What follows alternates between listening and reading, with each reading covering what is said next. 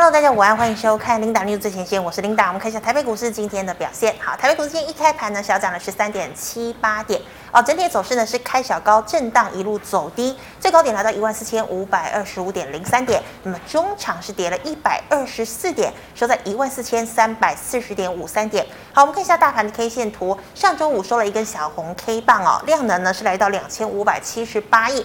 今天收了一根黑 K 哦，好险呢还在五日均线之上，不过今天的量呢却萎缩到两千亿以下，今天的量只有一千七百二十九亿。好的，我们看一下今天的盘面焦点。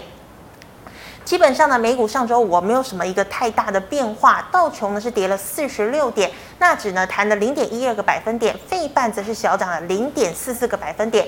但是呢，值得关注的是，这一周呢有许多经济数据要公布，尤其呢最受瞩目的就是七月十三号哦，这个月呢要公布六月份的 CPI 物价指数哦。那还记得吗？上个月五月份的物价指数呢年增百分之八点六。呃，是续创了通膨四十年来的新高哦。对此呢，这个鲍尔是一口气升息三码。那么现在外界认为呢，这个月六月份的 CPI 物价指数很有可能是年增百分之八点七哦。那么对此呢，这个鲍尔呢，应该七月份也有可能一口气升息三码。那么七月十四号呢，要公布 PPI 生产者物价指数哦。那么 PPI 呢，其实是 CPI 的种子哦。所以呢，如果 CPI 很高的话，那么 PPI 基本上应该也低不到哪里去。好，那么还有另外一个消息呢，也值得哦大家特别留意的，就是 Twitter。我们知道马斯克呢，呃，马斯克呢一直说要喊并购 Twitter，对不对？但是呢，他现在哦突然翻脸甩手说他不买了，那么使得呢上周五 Twitter 的股价呢是一度重摔了近五个百分点。好，他说呢他不买的原因是因为 Twitter 的假账号实在是太多了。但是基本上哦，这应该是在买之前就知道的事情，所以确切不买的这个原因呢也不晓得。不过呢，Twitter 已经强调哦，从马斯克喊出呢要买 Twitter，一直到现在为止，Twitter 的股价已经狂跌了三十个百分点，而且呢，除了他之外啊，没有其他的买家出现。对此呢，这个 Twitter 已经表示了，他可能呢会请一位重量级的律师来展开世纪诉讼，就是呢要来提告马斯克。好，那我们看到台股哦。台股呢，上周四还有上周五呢，连两天反弹之后，今天呢早盘 观望的气氛呢相当的浓厚。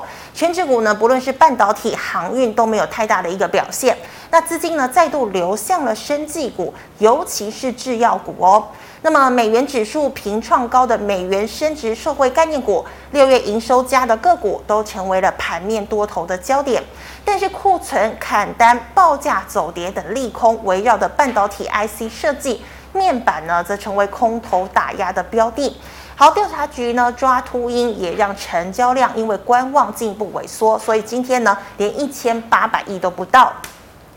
好，今天第一条要跟大家分享财经讯息，我们来看到二三三零的台积电。我们刚刚讲啊，这个礼拜呢有很多经济数据要公布。那么台湾时间七月十四号呢是双王的法说会，也就是台积电跟大立光的法说哦。好，那基本上呢，台积电上个礼拜已经公布了营营收哦，那是月减百分之五点三，主要呢是反映半导体供应链终端需求的变化，还有通膨等这些杂音哦。那么外界还是很看好台积电的，他认为呢，台积电的跟同业比较起来呢。竞争力还是最强，那么产能利用率呢也维持在高档。不过短线上呢，受到总体经济的这个影响哦，所以呢，法人还是下修了台积电的一个平等哦。那么现在的平等呢，建议为中立哦。那么台积电今天中场是下跌五块钱，收在了四百六十二元。好，我们再看到啊，成也投信，败也投信。上周呢，投信停损卖压成许多个股杀盘的来源。今天投信无持股的精彩科、建汉，还有一七零八的东碱，业绩获利成长股走势强劲哦。东碱呢，今天再度亮灯涨停。那社会美元升值以及中国汽车政策利多，车用零组件仍持续逆势上涨，像是苍佑、和大。鸿旭 KY、车王电、丽清、胡联、台办今天都出现了大涨。那么与大盘逆势的生技股呢，仍为下跌的资金避风港。制药股的德英、智勤、明基一、哦宝瑞、利康、哦晋宏呢，今天都涨停。和康生、泰福 KY、北极星、美食也都逆势大涨哦。最后我们看到除息卖压呢未减。群创啊，今天呢是破底失守十一块钱了，进入十元的保卫战。那么南亚呢也再度的破底，台塑、红海破底压力哦，并没有解除。好，那么车用呢相对持稳哦。今天除夕的电池美琪玛差一点点就要填席了。那么上周五除息的和泰车股价盘中呢一度跌破上周五的低点，但收长下影线了。那么长荣、阳明呢也守住上周五的一个跳空缺口。好，以上是今天的盘面焦点。我们来欢迎总经大师萧光哲老师，老师好。领导好，投资朋友大家好。老师，我们看到哦，台股呢上周五呢连续哦这个破底反弹，但今天呢看到全指股普遍呢是开高走低哦，所以台股破底反弹结束了吗？呃，我想今天一个比较异常的状况就是成交量了。哈，嗯、成交量今天只有一千七百二十九亿，这个是台股从今年高档以来的最低量，好，最低量。好，那今天礼拜一通常低量是发生在礼拜五，那上礼拜五还有接近两千六百亿，但今天少掉几乎一千亿的成交量哈。是。那我个人的看法，我比较不懂今天的成交量，可能有一些投资人在等哈，可能下午这个国安基金要开会了，可能在等这个国安基金开会的结果。那但是以这样的一个成交量来看，就是代表的是。是这里弹起来之后，卖压没有再度出现，好，没有再度出现，所以不代表这个行情已经确认反弹结束。如果说明天啊，这个下午国安基金开会之后，确定要进场护盘的，可能会基调先买盘，好，让量增加出来，再往上去抬升。那如果明天呢量还是这么小，那可能可以确认的就是技术面告诉我们的新低量必有新低价，所以这个低点它不是低点，后续它会再跌破。是说在跌破之前，它是延续短线上的反弹，还是呃这里就谈到这里，大家已经不太愿意再进场买股票了，就再再度往下去落，再创新低，这两种走势都有可能出现嘛。但是以今天量缩到这样，我个人比较难去判断它是要直接往下落了，还是说还会再弹起来之后再往下去落。好，那我们看今天的高点跟上周五的高点，其实它的位置就是在这个嘛。啊、呃，这个应该是一个礼拜前嘛，哈，这边礼拜一啊、呃，这个五四三二一啊，上上礼拜五这一天，好，这一天的成交量多少？三千亿，好，三千亿，好，那换句话说，如果说你要寄望这个行情的反弹，短线还可以持续，啊，持续你要把这一根呃大量长黑的中轴你要突破嘛？上周我没办法突破，今天没有办法突破啊。如果说明天要往上弹，要突破，那你至少要有这个量嘛。我们想这个是一个简单的一个逻辑的哈，这边有杀了三千亿啊，你要把这边客服往上去谈，你大概也要有三千亿的量，才能够把这边的卖压把它化解掉，再往上去走嘛。我想这是一个基本的一个逻辑。好，那今天呢 说成只有一千七百多亿，它当然不能克服这一根的压力啊，我们就看明天怎么走。如果说明天量开始增加出来，因为今天已经说到了这个创下新低量啊，明天再说可能就。啊，可能就很难看啊！你要去寄望它去突破这里就不可能。好，如果说明天量增加出来，它是往上走的啊，那压力点大概就是这一根 K 线的高点。哦，这边我们看一下，大概在一万四千八百点嘛。好，一万四千八百，中轴的位置大概一万四千六百点。好，一万四千六到一万四千八，应该是这一波反弹你要去克服的短线压力。好，那万一啦，万一明天能增加量出来，它不是往上走？而又而又往下跌呢，那可能就代表这个两天的反弹已经结束，它要再往下去落，要再去创低，创低之后呢，再去寻求看哪一天可以出现一个低档放出大量啊，低档放出，因为我们看这一波的跌势的最大量是这一根，对不对？好，那上周四、上周五这个低点它都没有大量，那没有大量就代表它不是一个转折。好，这样一波跌势跌到你要出现转折，就是要有一个积极的换手量。是，但是这一波这两天的低点都没有出现，都只有两千五百多亿啊，没有大量的话，就代表它不是转折。那不是转折，就两种状况嘛，一个是下跌行进过程的卖压暂歇的反弹啊，那第二种呢，第二种大概就是。呃，应该就只有这一种了，是 这种。好，因为如果说这边是低档放出大量的哦，三千五、三千六，那有可能就是一个跌势完成结束之后的开始要启动反弹波。但是包括上周呃，这个应该上周三、上周四的哈，这个是礼拜五嘛。好，这两天的下探都是没有什么量，所以它就不是一个跌势结束后的一个转折状况，它是一个下跌过程之中的情绪性。的弹升，就是卖压站线，像这边也一样，啊，下来下了这么一大段之后，弹起来也没什么量，还、啊、没什么量，就卖压再出来，就再往下跌。啊，这边弹起来如果也是没什么量，啊，如果说卖压再出来了，它就再往下跌，大概就这样。好，那你要去寄望什么时候它可以出现一个确认这一波跌势完成之后，当一波跌势完成之后，才会有一个比较波段性的反弹。那你要等到下一次跌破这里再创新低之后。可以出现一个低档放量的走势，好，那个时候才是比较呃明显的一个波段跌势结束的讯号。所以，如果说我们从技术面来看，它的确只是一个怎么样下跌过程之中卖压暂歇的一个情绪性反弹波，好，情绪性反弹波。好，那至于明天，我我个人比较没有办法解读的是，今天量缩到创了新低，那到底是呃？明天卖卖压会出来，呢还是明天买盘会出来？这个我们我就比较难去判断。那我们就短线就是刚刚跟他谈到，没有看到三千以上成交量之前，这个中轴一万四千六百点跟一万四千八百点这个区间就比较难去突破啊，突破上去才有机会来挑战这个位置，也就是空方形态的重要阻力位。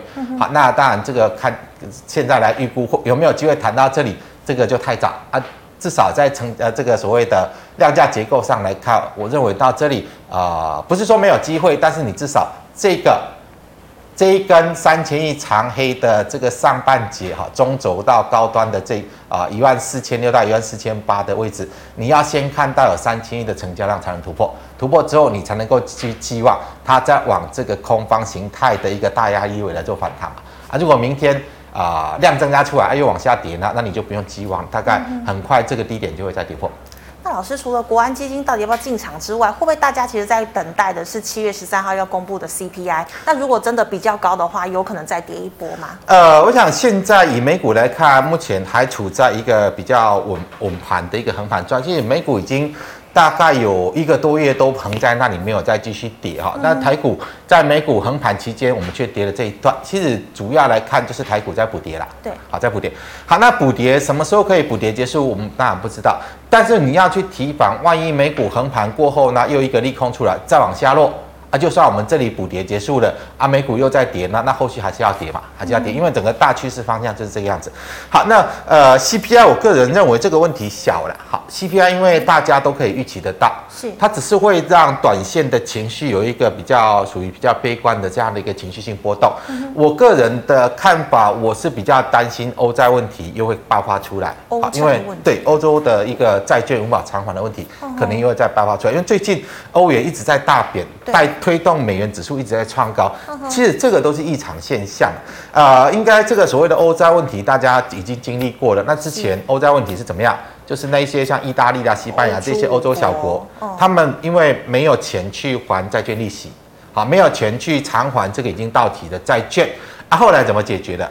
后来怎么解决？就是印钞票嘛。欧洲央行。就印钞票，欧洲央行一直印钞票，然后印钞票把钱借给他们去偿还债券嘛。是。那今年以来，欧洲央行已经说了，你通膨，我通膨已经八点多了，我也没有办法再去印钞票，我没有办法再 QE 了，嗯、我必须要压通膨。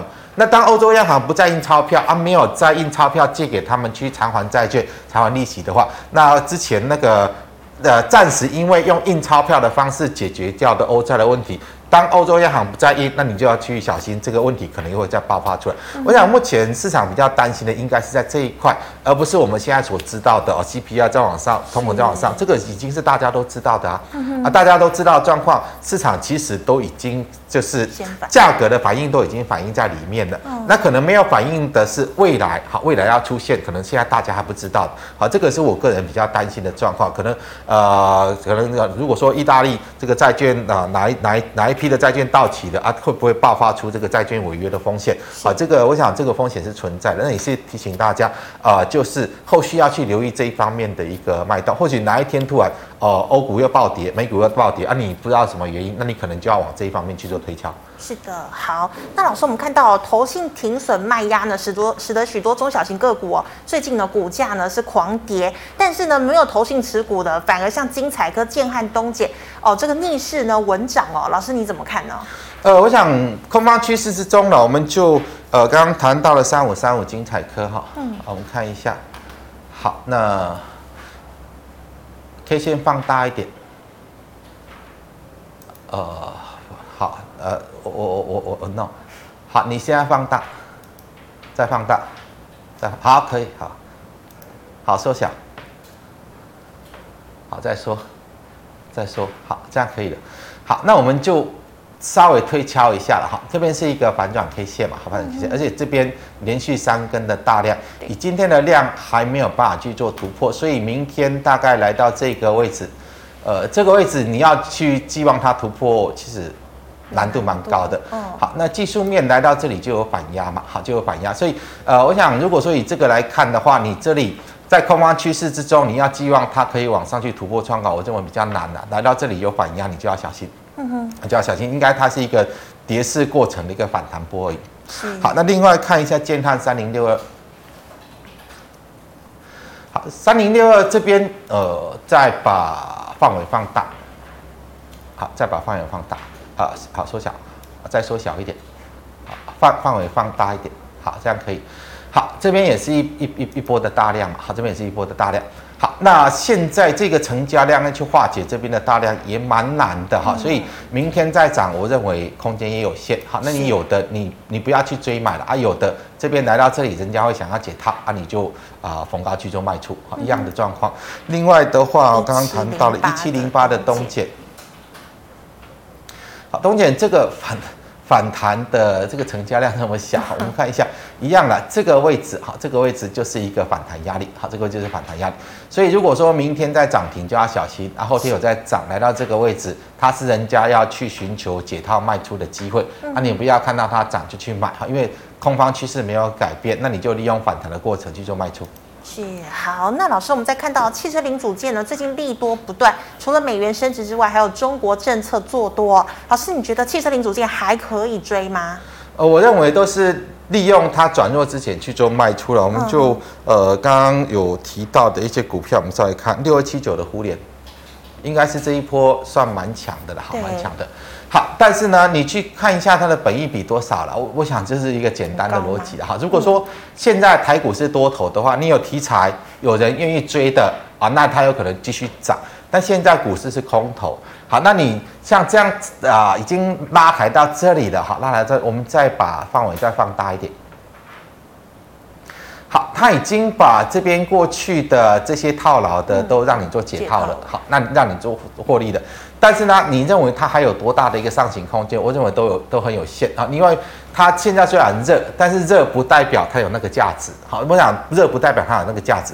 好，当它的价值啊、呃，股价超过它的价值，万一人家不炒了啊，接下来会什么状况？我想八零四六这是很 很很很标准的一个例子啊。好，这边大家是不是一直炒，一直炒，一直炒啊？问题是它就没有那个价值啊，只是市场要炒啊，就是怎么炒怎么炒啊，炒完了呢？炒完它就是这样嘛。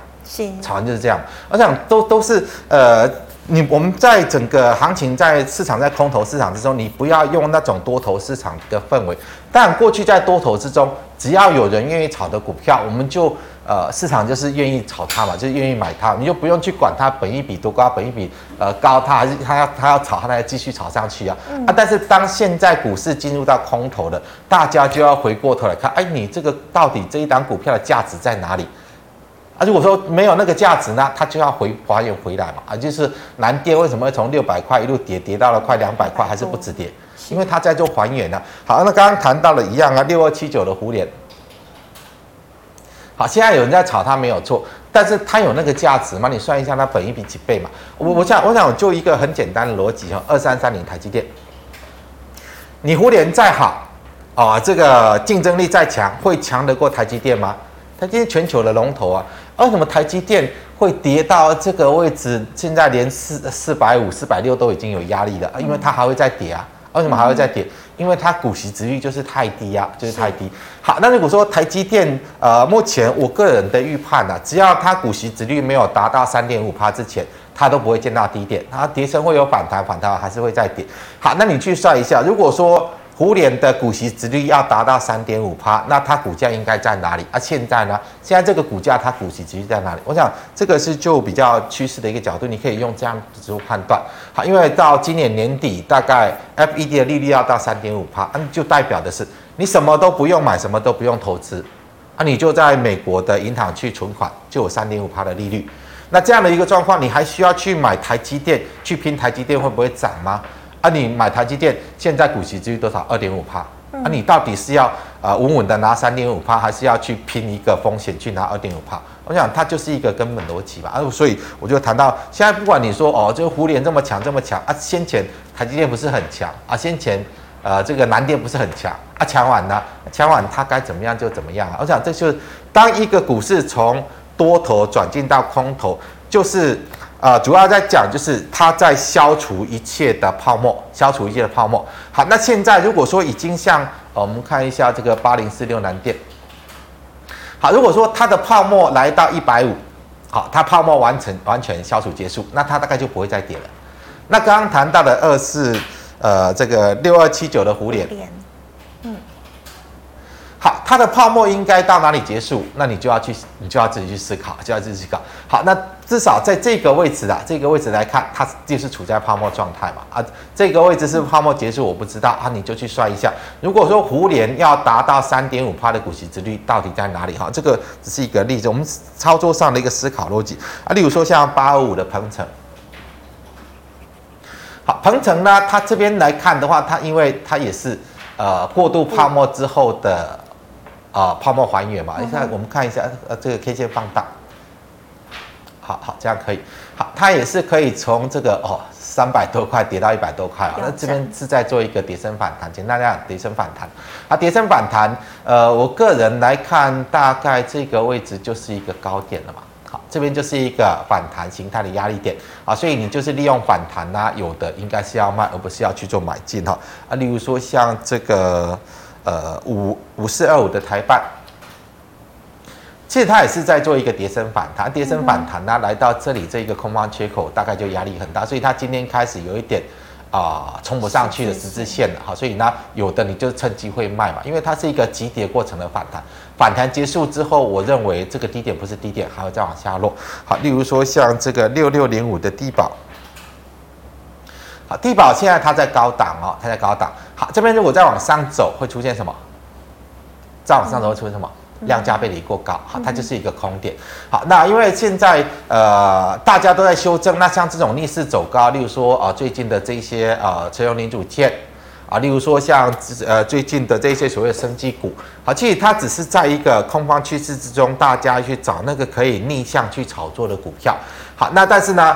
毕竟它是逆向炒作的，那当这一波呃短线的炒作结束之后，其实它该怎么走还是会怎么走的。那我就很简单的哈，你讲，今年的车汽车的需求跟去年比较起来有成长多少？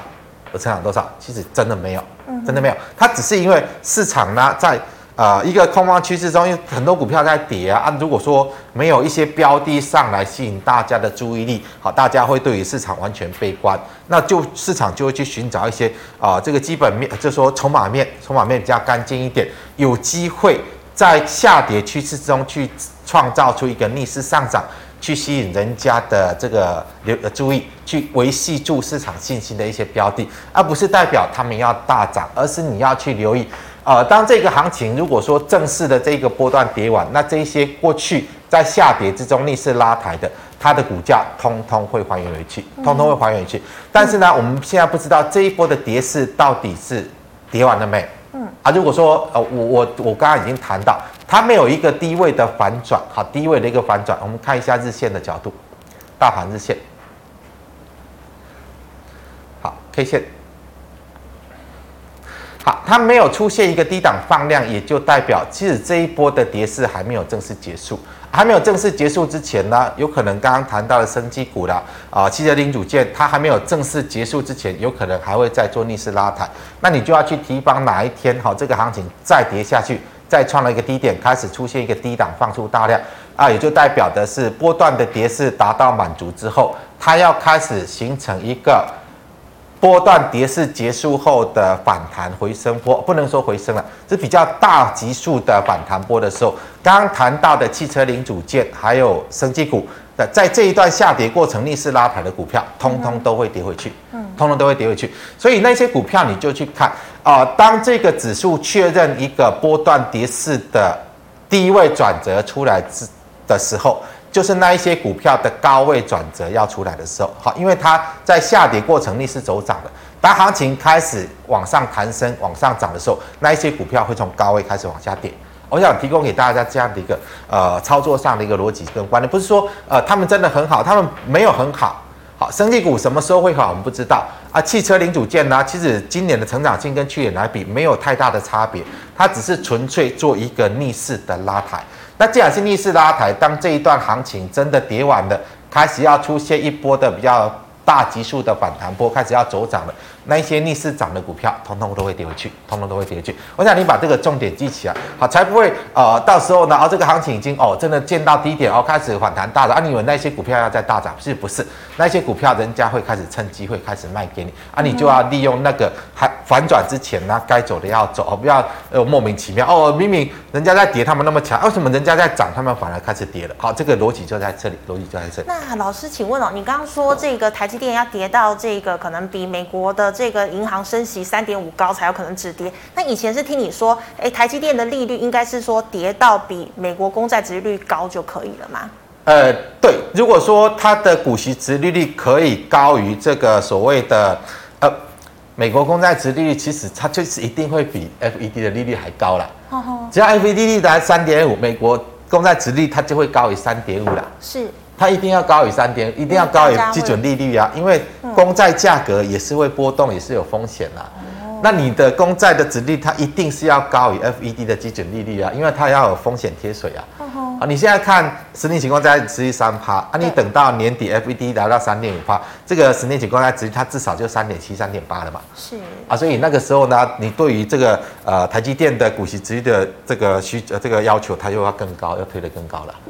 是了解，谢谢老师。以上是老师回答类股的问题，观众朋友其他问题记得扫一下我们光子老师来也成。好，老师，我们回答去麦来社群问题哦。第一档哦，最近呢业绩不错，三三零五的深茂还会再涨吗？还是说要看空比较好？呃，深茂来到这个位置量没有了哈，我认为它不会涨了，但是要再跌。呃，我们看一下，我们不要把范围放大。呃，短线再跌空间应该也不大哈，这边应该会有一个短线支撑。呃，这个比较难去扣。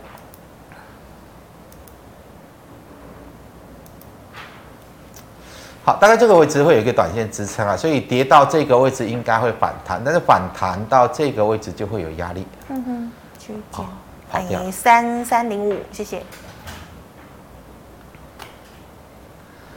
好大概这个位置就会有压力，所以你大概抓呃这一边到这一边。如果说再跌下来，你先不用砍，但是有弹起来你要卖，因为这个空方趋势来看应该还没有结束，还没有结束。嗯、好的，老师，那再请问八零八一的智新，呃，智新的状况来看，现在这个位置，我认为再去杀低没有太大的意义，但是。这边除息的缺口会是接下来反弹的压力，好，除息缺口会是接下来反弹的压力。嗯，好，那在这边其实如果说就，呃。你先哈，先哈，先以这个位置，如果有弹起来到这里，你先做卖出哈，因为它的低点会在哪里，没有办法去做判断。但如果说你以长期的角度来看，它现在本益比真的太低了，而股息殖利率呢，应该这个位置来看已经超过十趴了嘛，超过十趴。好，那就呃看你操作面还是以投资面的角度。如果投资面的角度，我倒是认为啊、呃，来到十趴啊这个。低高于十趴以下的股息值利率，那你可以用比较长期的一个角度，投资的角度是可以去做一个持仓的。那操作面，我认为这个位置，呃，这个出息的缺口这里，啊，如果弹起来，那它还会再跌。基本上它的低点在哪里还不知道。好，这个这个形态基本上低低点到那还没有办法去做预测。好，老师，那八零四六南电刚算讲过了吗？呃，南电的话，现在反弹这个出息缺口就是一个压力嘛。好，这边出起缺口就是一个压力，嗯，呃，所以我个人的看法啦，有谈到这个基金这个缺口，你还是要卖，因为这个低点应该还不是低点，好，这个低点还不是低点。好的，老师，那请问呢，三六六五的茂联茂联能空吗？茂联这个位置，我认为可以空。我认为可以空，但是你要去留意它的这个所谓的除息啦，好，这个所谓的呃除息前的一个强制的回补时间。好，那以现在这个位置再往上走，就是量价背离嘛，啊，我认为这个位置是可以偏空的。好的，老师，请问哦，二四二七的三商店，三商店这里就是卖的啦，哦、啊，没有的可以偏空操作，没有机会过前高了吼。呃，就像过去也是量价背离过高啊。哦，是。好，老师，那请问哦，这个汽车二二零一的玉龙，玉龙，我们把 K 线放大一点。嗯。呃，这个位置我认为逢高卖了，因为这边就是压力嘛。好，这边是最大量的 K 线。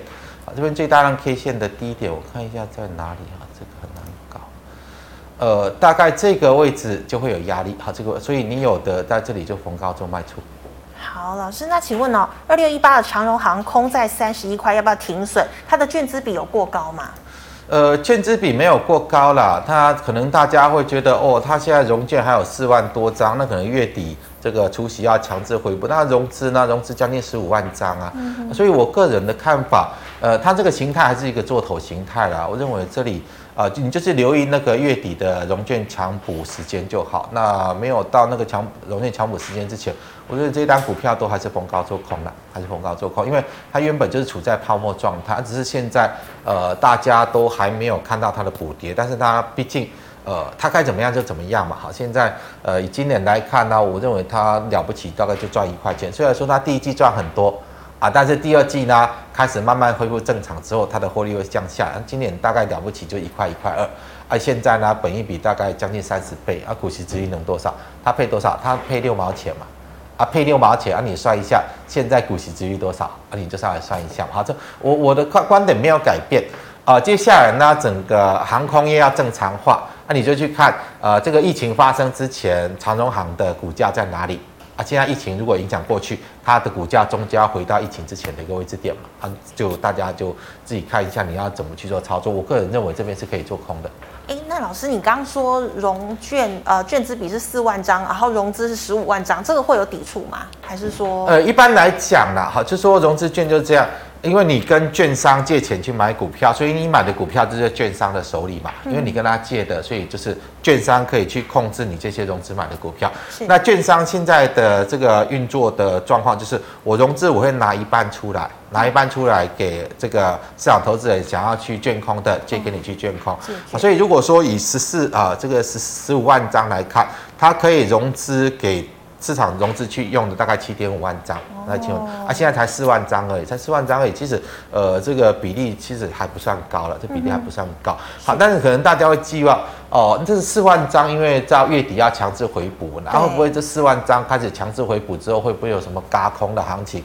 这个会不会嘎空我不知道。好，但是呢，当你在期望高空或嘎空的时候，那一些主力如果套在这里的啊，你在期望嘎空去买，它会不会倒给你？这个是你反而要去思考的。啊，反而是靠啊，毕竟呃呃，如果我是主力的，我这里我到底是让这四万张的空单换赚钱，还是让十五万张的多单赚钱？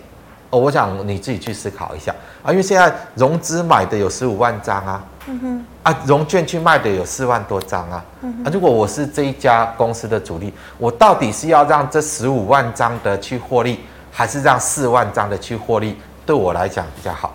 我个人的，我让四万四万张去赚，总比让十五万张去赚好嘛。我我的我的观点是这样的啊，但是它短线会不会拉上去，我不知道。好，会不会如市场预期哦？很多人跟你讲啊，这个呃要融呃融券要回补了四万多张，会不会轧空啊？这个你自己去思考，我只能只能这样讲。是好，以上是老师回答个股问题哦。观众朋友，其他个股问题记得扫一下我们光子老师的 Light。老师 YouTube 的问题，第一档哦，八零六九的元泰会有嘎空的行情吗？呃，不会啦，要嘎已经嘎了啦。好，元泰十九号就要强制回补了嘛，而已经到现在都是这样。我认为最近很多股票都是大家都一起这个融券强补会不会嘎空，融券强补会不会嘎空，但是就很明显啊，就是除权息之前都大跌啊。啊，除权除息后那还是大跌啊！我想最近应该大家都已经很清楚啊。像这个，我们看一下，呃，八零四六的南电，啊，它也出息过了嘛，好，除息前大跌啊，除息后还是大跌嘛。好，二六零三的长荣，二六零三的长荣，啊，除夕前呢也是大跌一段，虽然除夕前两天稍微拉一下，啊，除夕后呢是不是还是大跌？我想它它就是空头市场就是这样的特性了，啊，在多头市场之中呢，只要遇到除权息，都是对于股价都是加分的推升效果。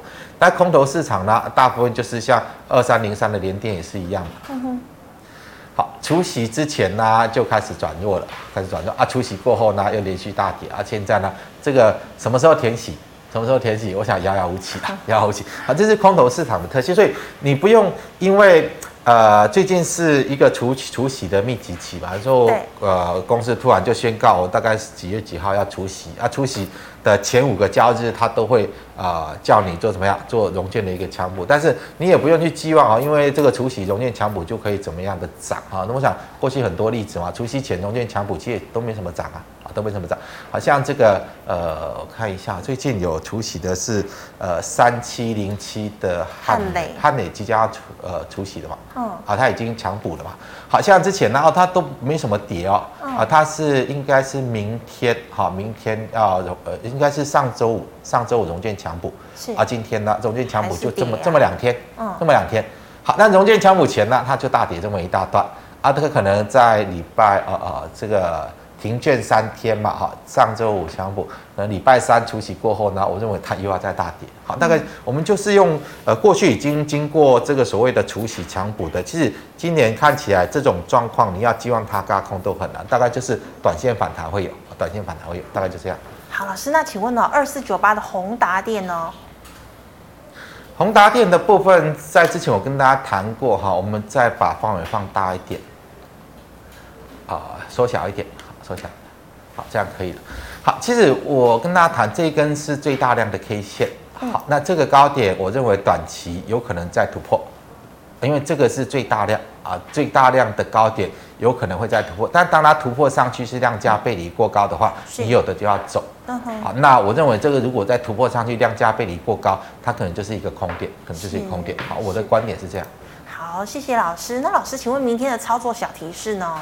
呃，明天的部分就我刚刚谈的第一个重点哈，这个行情今天说到一千七百多亿的啊，也就是说，呃，这个一万四千八百点那一根三千亿长黑的高点，你没有看到三千亿成交量的这个状况出来之前，那个一一万四千八百点的高点是没有办法突破的，而且没有办法突破。好，那如果说一直没有这个量，但是它的这个指数一直往。啊、呃，接近到一万四千八，那你就要小心，它可能就是一个过不去的高点。嗯哼。好，那短线上，呢短线呃，就是上周呃呃上上礼拜五那一根三千亿三千亿长黑的中轴的位置是在一万四千六百点，它就是一个压力。像呃上周五的高点，今天的高点都过不去嘛。啊，如果说呃明天啊后天这个压力都没有过去呢，那它可能大概就是反弹的压力就在这里。啊，如果说下方的支撑大概一万四千两百点。一万四千两百点，如果跌破，你就要小心，那个低点可能就要再跌破了。好，这是短线的支撑压力。好，那明天如果说这个行情你要它出现，今天拉回了一百多点，明天再比较回稳。去往上反弹，你要观察八零四六的南电，嗯哼，啊，因为南电这边呃几乎都没什么谈到哈。如果说南电在法人的一个停损卖压哈结束之后呢，它都没有办法像样的反弹，也就可能代表这个行情要反弹很难。为什么？因为可能法人的停损动作没有真的结束啊。如果法人停损都没有真的结束呢，那你就要去小心会会不会法人停损卖压再出来啊？明天行情就再往下走。我想明天能不能反弹，就观察八零四六蓝电。好，非常谢谢老师精彩的解析，谢谢老师。观众朋友们，如果有其他问题，记得扫一下我们光子老师的 LINE，老师 LINE 是小老鼠 G O O D 五五八。老师，请问你 YouTube 直播时间？啊，对，下午四点股市圣经，好，跟大家谈一下台股的现况及未来需要留意的一些方向。那晚上九点有阿北聊是非，主要跟大家谈的是整个国际金融局势，好，整个经济情势，还有在美股的一些可以去留意的一些状况。欢迎大家有时间可以看。好，请观众朋友们继续锁定哦。那么最后呢，喜欢我节目内容朋友，欢迎在脸书还有 YouTube 上按赞、分享及订阅。感谢大家的收看，明天再见了，拜拜。